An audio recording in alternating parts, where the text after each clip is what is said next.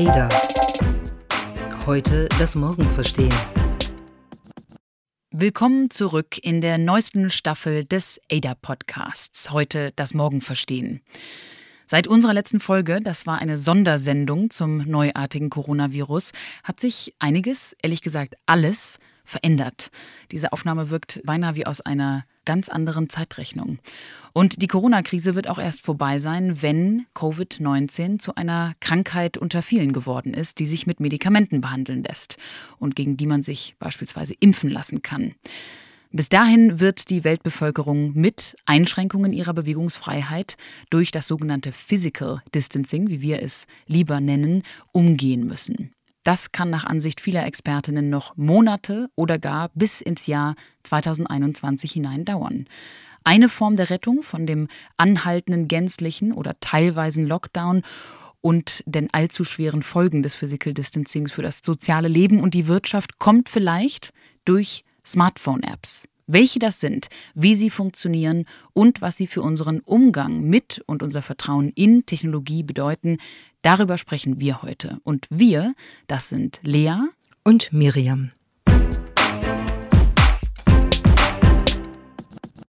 Eine Krise bringt ja immer die Besonderheiten einer Gesellschaft hervor und das zeigt sich auf eine Art auch im Umgang Deutschlands mit Technologie gegen Corona, vor allen Dingen mit den Apps, die dort in Rede stehen. Du hast sie gerade genannt, Lea, und es gibt sie ja in vielen Ländern dieser Welt längst, äh, diese ähm, Apps, die sozusagen Kontaktverfolgung ermöglichen sollen, um Menschen davor zu bewahren, dass sie sich mit äh, der Krankheit infizieren, weil sie mit einem Infizierten Kontakten einer Infizierten in Kontakt gekommen sind. Diese Apps sind vor allem in Asien, aber auch in vielen anderen Ländern im Einsatz. Wir in Deutschland diskutieren noch. Das überrascht niemanden, der sich mit der deutschen Technologiegeschichte auseinandergesetzt hat. Und es überrascht auch niemanden, der weiß, wie schwierig es ist, bestimmte Restriktionsmaßnahmen in einem Pseudo-Lockdown zwischen Bundesländern zu verabreden.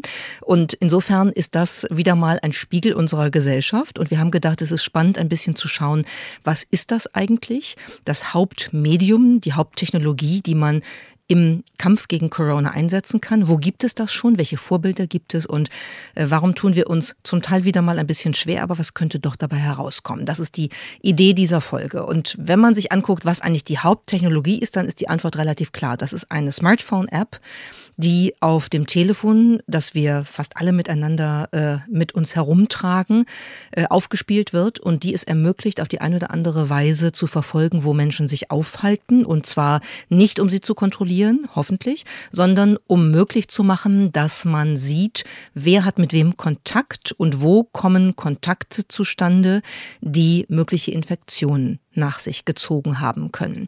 Das heißt, das ist alles, was sich verbirgt hinter dem im Moment viel diskutierten Begriff des Contact Tracing, der Kontaktverfolgung über Smartphone-Apps.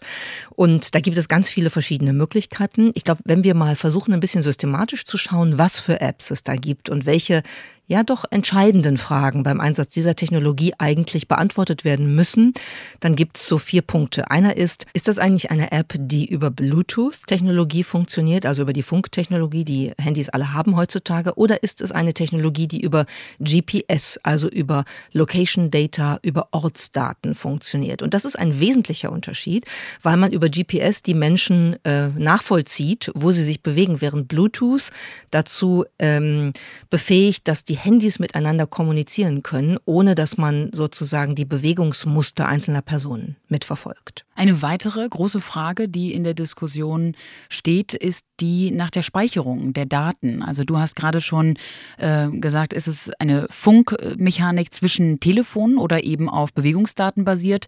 Das ist eng damit verbunden, wo diese Daten dann hingespielt werden. Werden sie beispielsweise eben via Bluetooth nur zwischen den Telefonen hin und her gespielt oder werden sie zentralisiert irgendwo gesammelt? Die Frage nach der Speicherung wird auch in Deutschland vehement diskutiert. Dann haben wir eine dritte Unterscheidung. Sind das anonymisierte Identifikationszahlen oder, oder Raster, die man da benutzt, oder ist das individualisierbar?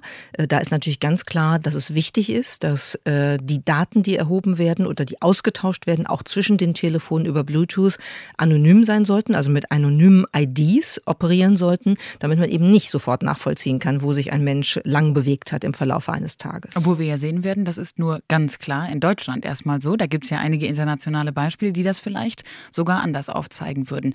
Und der vierte Aspekt ist der der Freiwilligkeit. Wir können uns einmal anschauen, ob diese Apps eigentlich von Regierungen sozusagen als Pflicht erlassen werden, dass also alle in der Bevölkerung diese nutzen müssen, damit sie auch tatsächlich funktionieren. Denn da gibt es natürlich Minimalschwellen, die gebraucht werden an Nutzerinnen und Nutzern in einem Land, damit die überhaupt funktionieren. Trotzdem auch hier werden wir sehen, in Deutschland beispielsweise ist die Nutzung einer solchen App natürlich auf Freiwilligkeit basiert.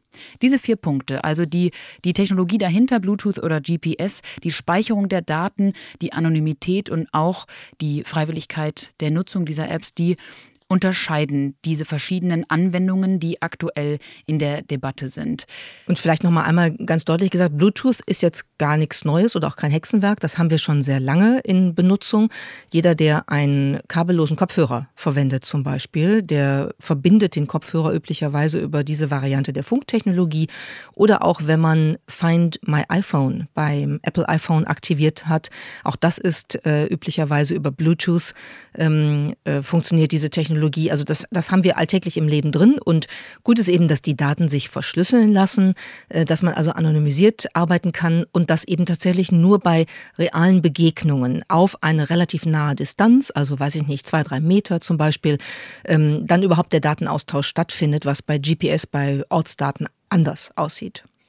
Mit diesem Ansatz des Tracings hätten wir also eine Technologie, haben wir eine Technologie, bei der sich eigentlich zwei Ziele vereinbaren lassen. Nämlich erstens die Sicherheit vor Infektionen. Das ist natürlich aktuell das, das Hauptziel in der Corona-Krise.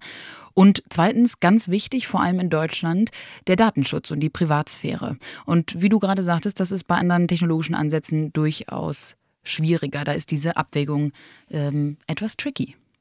Ja, und jetzt gucken wir doch mal, was äh, so auf der Welt passiert mit diesen Tracing-Apps. Denn, wie gesagt, Deutschland hat noch nichts im Einsatz. Es soll auch durchaus bis Juni dauern, bis das überhaupt der Fall ist. Aber andere Länder sind ein bisschen schneller gewesen. Und ein Land, was jetzt vor wenigen Tagen damit auch mal wirklich weltweit durch die Medien gegangen ist, das ist Australien.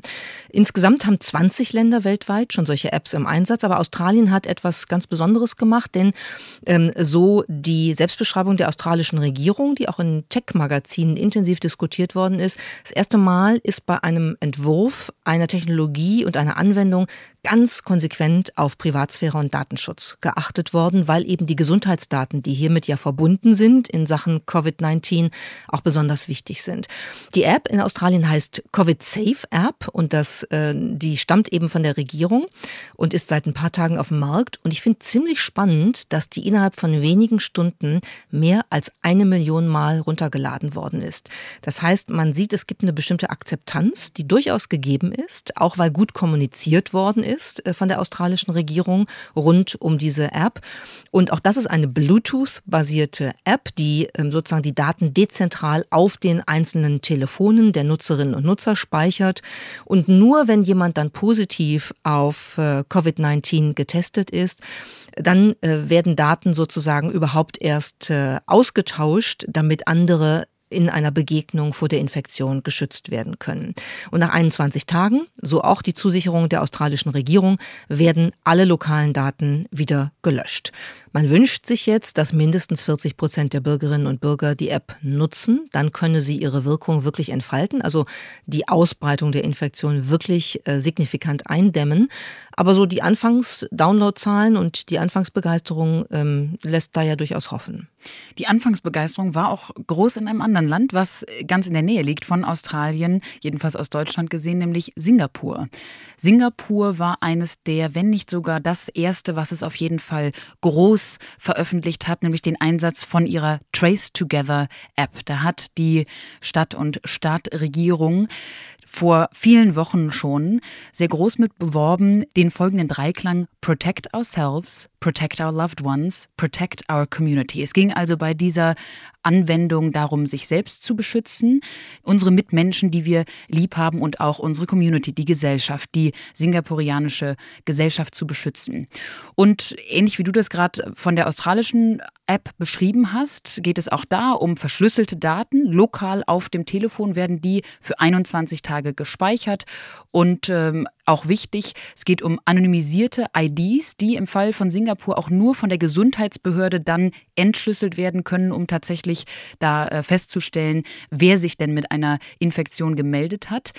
Jetzt aber eine interessante Entwicklung in diesem Fall, weil das wurde vor einigen Wochen tatsächlich stark gefeiert, überhaupt Singapur und die Regierungsmaßnahmen, die nämlich sehr früh eingegriffen hat, die singapurianische Regierung, die wurden zu Beginn erstmal hochgelobt. Jetzt hören wir aber in den letzten Tagen, dass es bei dieser App ein paar neue Features gibt, die dann doch ein anderes Bild mitunter abgeben. Nämlich kann man bei der Trace Together App mittlerweile auch die Fälle von Mitmenschen melden und wird dazu auch ermuntert. Das soll heißen, das Feature ist Submit a Case, soll also heißen, es entsteht dadurch natürlich eine gewisse sogar gegenseitige Überwachung der Bevölkerung. Der ich finde ich find auch krass, dass, dass man dann ja auch ein Foto machen soll und mit einreichen kann über die App. Ne? Wenn man eine, ein, ein vermutliches Vergehen, vermeintliches Vergehen meldet, dann soll man das bitte fotografieren oder das Foto mitschicken.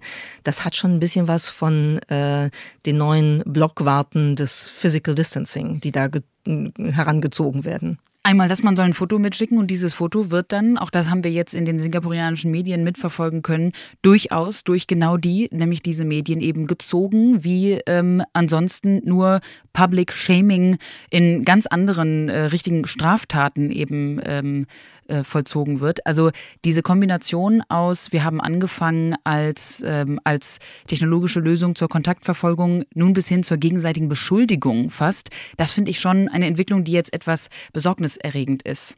Ich glaube, interessant ist auch, dass man sehen kann, wie schnell eigentlich ein ganz überlegter Einsatz von Technologie sich dann verändert. Denn ähm, diese App, diese Trace Together App, ähm, nutzt beispielsweise anonymisierte IDs. Ja, also die haben schon durchaus ja äh, eine Form von, von Datenschutz und Privacy in die App ursprünglich eingebaut.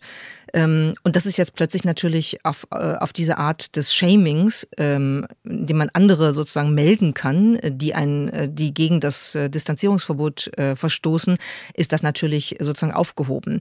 Und auch hat Singapur von Anfang an die Daten auf einem gesicherten Server des Gesundheitsministeriums zentral gespeichert. Das war der wesentliche Kritikpunkt, warum beispielsweise Deutschland sich jetzt entschieden hat, nicht ähm, auf so eine App zurückzugreifen, obwohl Singapur den, den Source Code Code ja zur, äh, zur Verfügung gestellt hat und gesagt hat, ihr könnt das nutzen weltweit, damit äh, die App äh, schnell im Einsatz ist.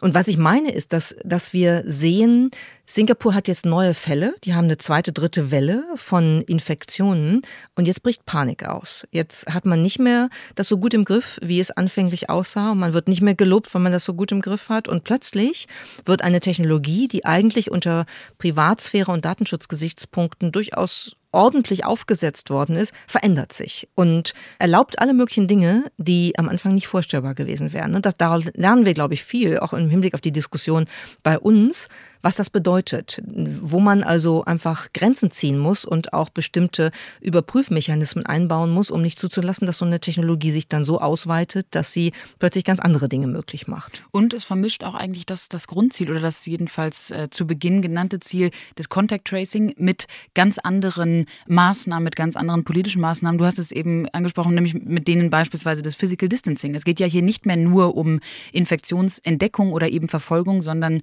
ähm, in dem Fall auch um die doch sehr strikten Maßnahmen, die aktuell in Singapur herrschen. Beispielsweise darf man seit letzter Woche auch nicht mehr zu zweit aus der eigenen Wohnung. Man darf faktisch nur alleine auf den Straßen unterwegs sein. Überall Mundschutz, selbst bei der Sportausübung im Freien. Das ist natürlich bei den ne, 29 bis 31 Grad, die es da ja jeden Tag sind, echt auch nochmal eine ganz andere Strenge der Maßnahmen. Also in Singapur merken wir, eine Technologie, die begonnen hat als die des Contact Tracings, hat sich jetzt jetzt äh, zu etwas sehr viel Größerem entwickelt und hat durchaus auch Features, die äh, bedenkenswert sind. Sie hat sich eigentlich auch in eine Richtung entwickelt, die wir in anderen asiatischen Ländern sehen.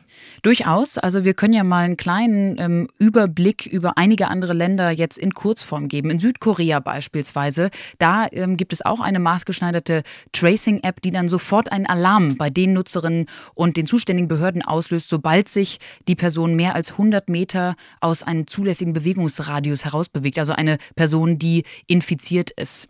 In Hongkong, da nutzt die Regierung ganz besonders WhatsApp, um die Einhaltung der Quarantäne zu überwachen. Wer also in den Stadtstaat einreist, wird von den Grenzbehörden sofort aufgefordert, die offizielle Telefonnummer zu den eigenen Kontakten hinzuzufügen.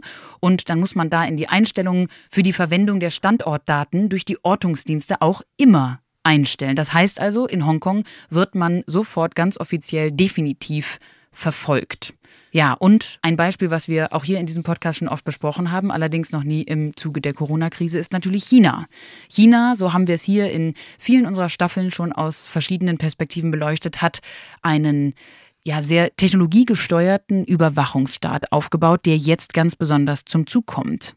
Und diese verschiedenen technologischen Möglichkeiten der Überwachung werden jetzt kombiniert mit den politischen Maßnahmen zur durchaus legitimen Verfolgung von Infektionen und zur Einhaltung von verschiedenen ähm, Distancing-Maßnahmen. Beispielsweise die Gesichtserkennung. Denn die wird, so haben wir es hier ja schon einmal erzählt, von unserem Besuch auch in China, die ist ja in der Lage, Menschen individuell zu identifizieren und auch die wird jetzt im Zuge der äh, Corona-Bekämpfung genutzt. Ja, und dann gibt es natürlich sozusagen ähm, zugunsten der Gesichtserkennung flächendeckende Überwachungskameras. Übrigens inzwischen auch, das äh, ist jetzt nochmal eine Neuerung, an den Eingängen von Privathäusern ähm, so dass man wirklich also keine äh, Räume eigentlich mehr hat ähm, im, im, öffentlichen Raum, wo man mal unbeobachtet ist, vielleicht äh, mit Ausnahme von Toiletten immer noch.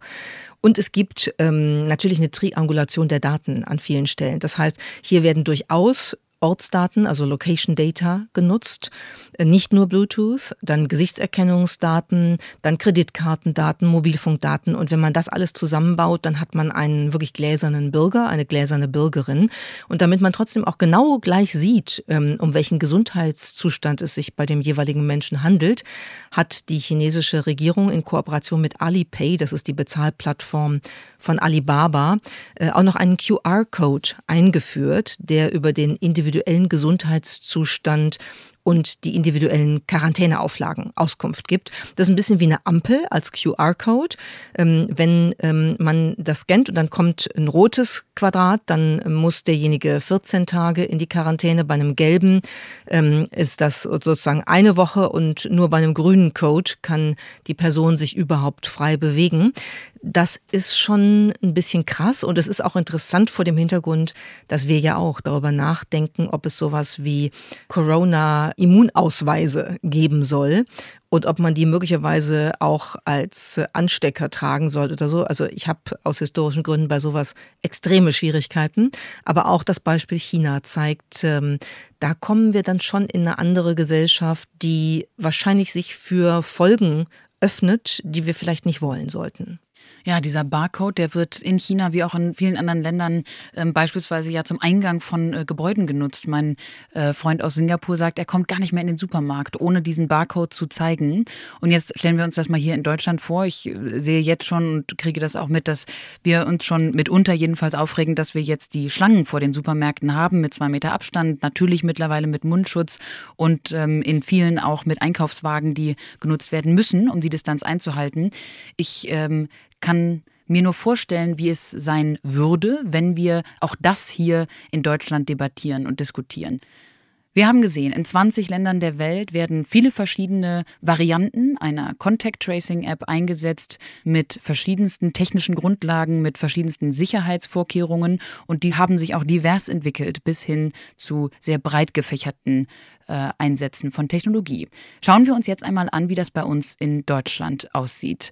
Man könnte es schon zusammenfassen. Das Motto jedenfalls scheint es zu sein, bloß nicht zu schnell entscheiden. Und wenn man dann mal entschieden ist, dann machen wir das lieber nochmal rückgängig und überlegen ganz neu und involvieren auch nochmal ganz neue Menschen in den gesamten Prozess. Ja, so richtig überraschend ist das nicht, wenn man sich ähm, in der Technologiegeschichte den Umgang Deutschlands mit neuen Technologien anschaut.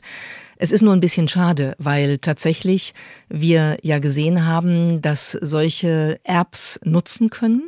Nicht im Sinne von Selbstzweck, um äh, Infektionsverläufe zu verfolgen, aber im Sinne von äh, der Tatsache, dass man dann die, ähm, die Restriktionen lockern kann. Dass also ähm, ein anderer Umgang miteinander womöglich äh, wieder äh, stattfinden kann, dass vor allen Dingen die Wirtschaft wieder ankurbeln kann, sich ankurbeln kann.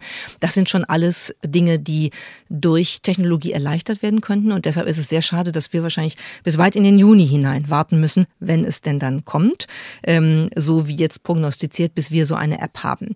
Ja, warum ist das so? Eigentlich hatte die Bundesregierung sich ja schon entschieden, denn da gibt es ja diese europäische Initiative, dieses europäische Forschungskonsortium.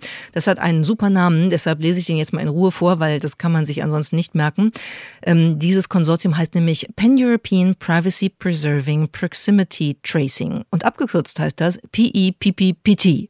Und das ist eine Initiative, an der 130 Beteiligte arbeiten, unter anderem auch das äh, Fraunhofer Heinrich Herz Institut und viele andere äh, Institute, die eigentlich versucht haben, das Singapur-Modell, also die Trace Together App, die wir eben beschrieben haben, so anzupassen, dass sie unter Bedingungen des Datenschutzes in Europa und in Deutschland, also unter Bedingungen der Europäischen Datenschutzgrundverordnung, der DSGVO, funktionieren kann. Und das sollte ein Rahmenkonzept werden, ein App Framework, wo man sich eben reinklinken kann und wo man dann eine konkrete App entsprechend aufsetzen kann äh, auf einem Open Source Standard, um dann eben ganz schnell sowas in den Markt zu bringen, ähm, damit äh, das eingesetzt werden kann zu dem Zweck, den ich eben beschrieben habe. So, das war der Stand. Und dann passierte das, was bei uns natürlich immer passiert. Ist ja auch gut so, dass diskutiert wird, aber es wurde dann sehr heftig diskutiert über das, was du Lea eben gesagt hast, nämlich die Frage zentrale Datenspeicherung. Und da waren viele ganz anderer Meinung und haben gesagt, nee, das kann so nicht sein und jetzt müssen wir nochmal äh, die Bremse ziehen und müssen nochmal von vorne anfangen. Und nun scheint es eine Entscheidung gegeben zu haben. Die Telekom und die SAP sollen diese App nun für Deutschland bauen.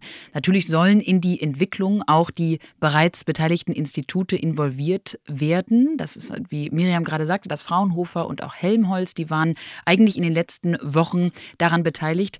Aber die Telekom und die SAP sind die führenden Umsetzer und Umsetzerinnen. Auch der Bundesbeauftragte für den Datenschutz und das Bundesamt für Sicherheit in der Informationstechnik, die sind natürlich weiterhin an Bord, denn auf den Datenschutz soll in diesem gesamten Prozess natürlich ganz besonders geachtet werden und genau genau deshalb ist in die Entwicklung auch einbezogen der Bundesbeauftragte für den Datenschutz und auch das Bundesamt für Sicherheit in der Informationstechnik. Da müssen wir nämlich vielleicht auch noch ergänzen, ähm, es ist ja nicht so, als ob die großen Tech-Konzerne hier nicht überall in nationalen Entscheidungen eigentlich äh, implizit mitreden würden. Denn äh, die zentrale Datenspeicherung, die bei uns zu den Diskussionen geführt hat, ähm, die hat auch bei Apple zu Diskussionen geführt. Und Apple hat ja eine klare Policy, die übrigens eine gute ist in Sachen äh, Und Datenschutz und sagt, zentrale Speicherung von Kontaktdaten findet mit uns nicht statt. Das heißt, man hätte die erste Variante der App, über die ich eben gesprochen habe, wahrscheinlich gar nicht umsetzen können, weil Apple sich geweigert hätte, die sozusagen auf den iPhones zuzulassen. Und damit ist so ein Ding natürlich eigentlich tot. Das ist die, die Power, die die großen Tech-Konzerne haben. Und sie haben sich dann, Überraschung, natürlich auch selber entschieden, äh, mitzuarbeiten an einer äh, Schnittstelle, äh, einer API, über die sozusagen solche Apps angedockt werden können, die dann über das Apple-Betriebssystem iOS und über das Google-Betriebssystem Android äh, sozusagen auf den Geräten auch überhaupt laufen können. Darum geht es. Und Google und Apple haben mittlerweile auch offengelegt, wie genau sie diese Schnittstellen programmieren wollen über die sich die Apps zweier Nutzer dann also über die Smartphones austauschen. Die technische Grundlage, auch hier wieder ein ganz besonderer Begriff, wird das sogenannte DP3T-Protokoll sein. Das steht für Decentralized Privacy Preserving Proximity Tracing. Ich würde sagen, da liebt jemand die Alliteration. An diesem Protokoll arbeiten mittlerweile mehr als 25 Wissenschaftlerinnen und Wissenschaftler und auch akademische Forscherinnen und Forscher aus ganz Europa.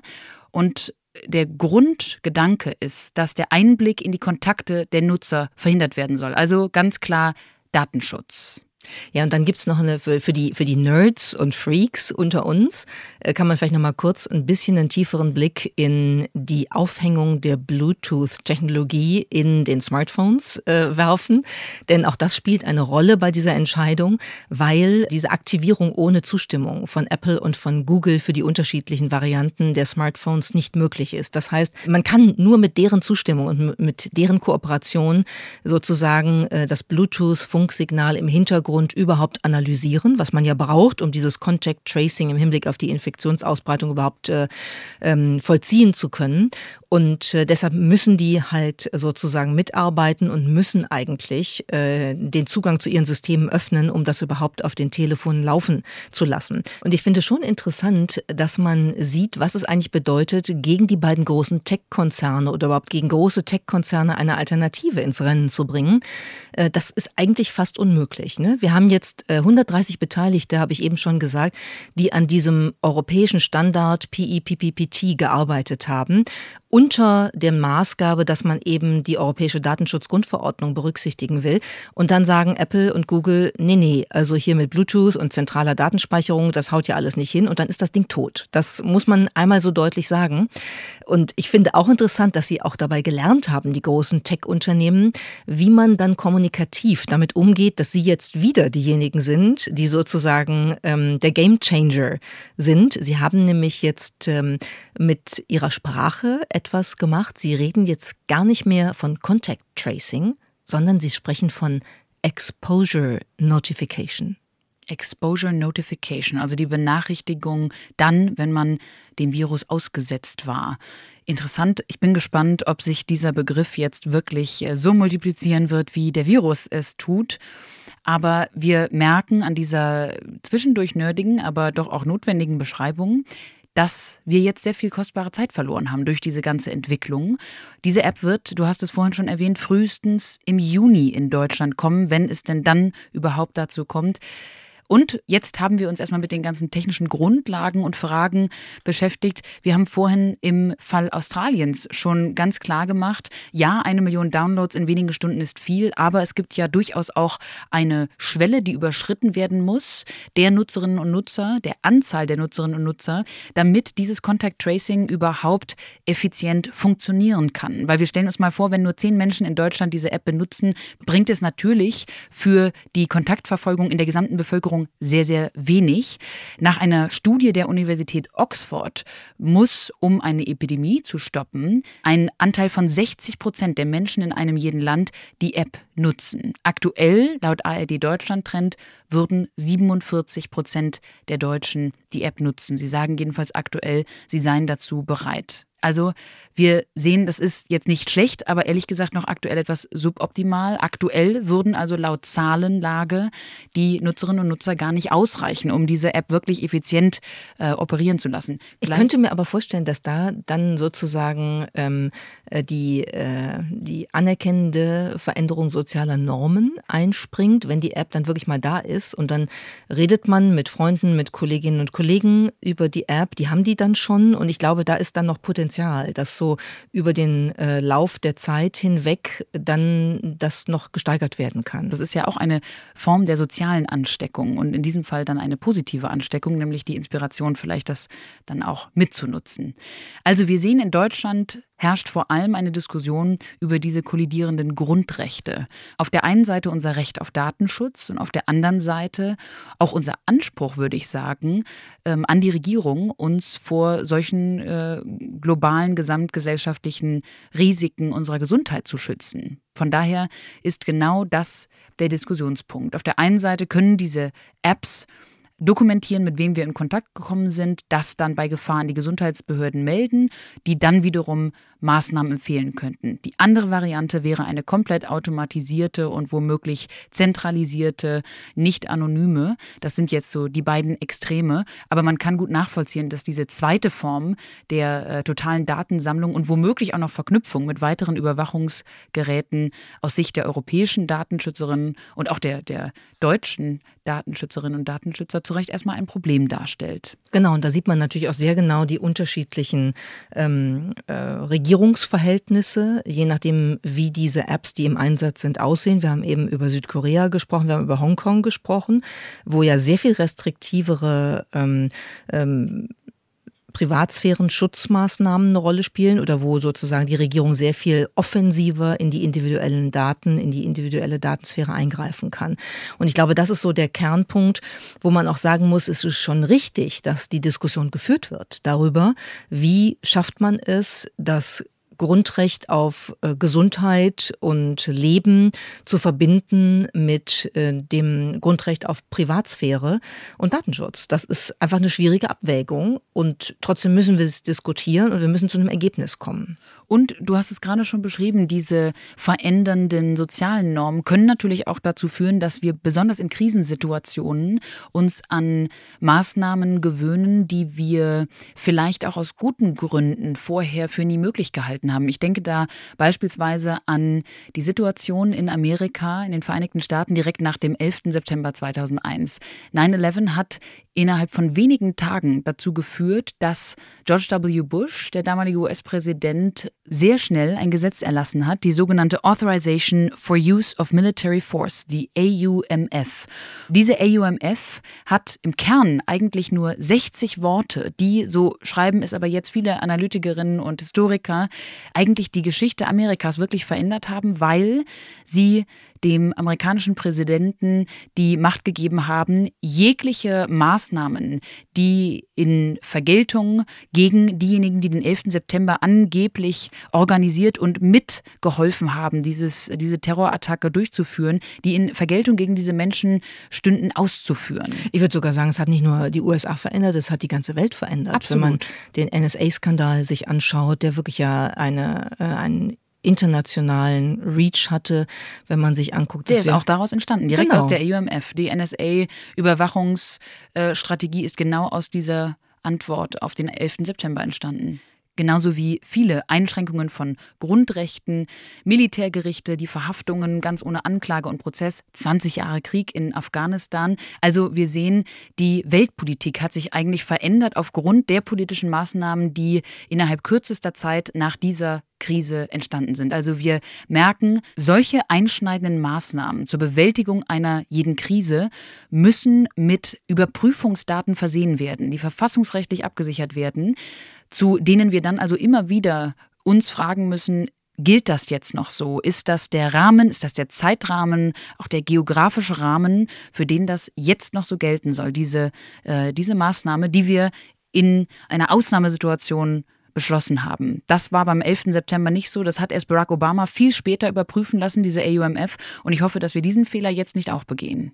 Ich glaube, das ist das wichtigste Kriterium, was man ähm, immer wieder im Blick haben muss und wirklich auch umsetzen, operationalisieren muss äh, durch eine regelmäßige Befassung des Bundestags und natürlich auch ein Enddatum, was erstmal festgesetzt wird, dass man da einschränkt ähm, die Möglichkeit, eine Maßnahme in einer Ausnahmesituation zu einer Maßnahme in der Regelsituation werden zu lassen, wenn die Corona-Krise irgendwann vorbei ist.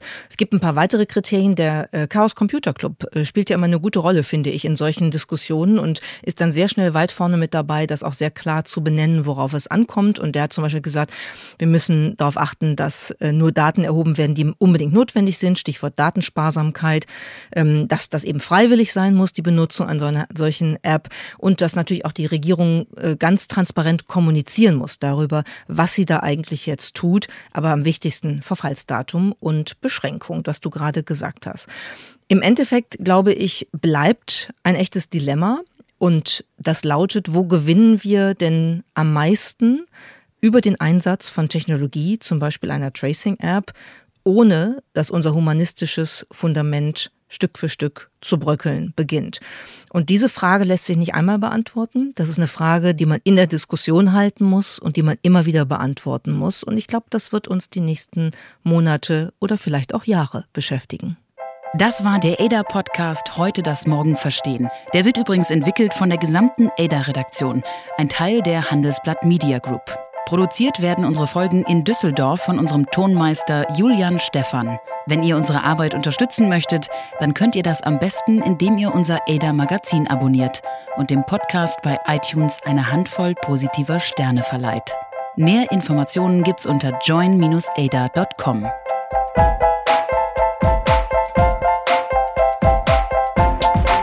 ADA. Heute das Morgen verstehen.